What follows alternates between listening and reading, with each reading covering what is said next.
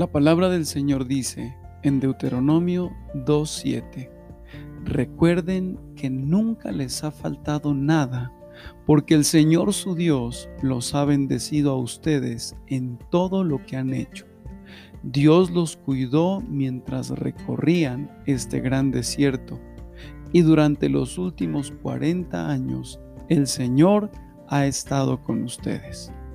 Debemos aprender a recordar en los momentos difíciles, en los momentos de adversidad, que nuestro Dios es fiel.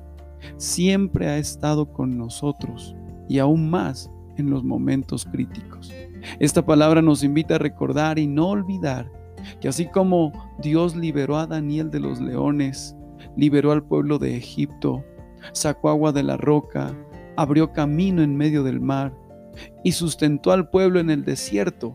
Asimismo, Dios cuida de nosotros en todo momento. No estamos solos. Bendiciones para todos.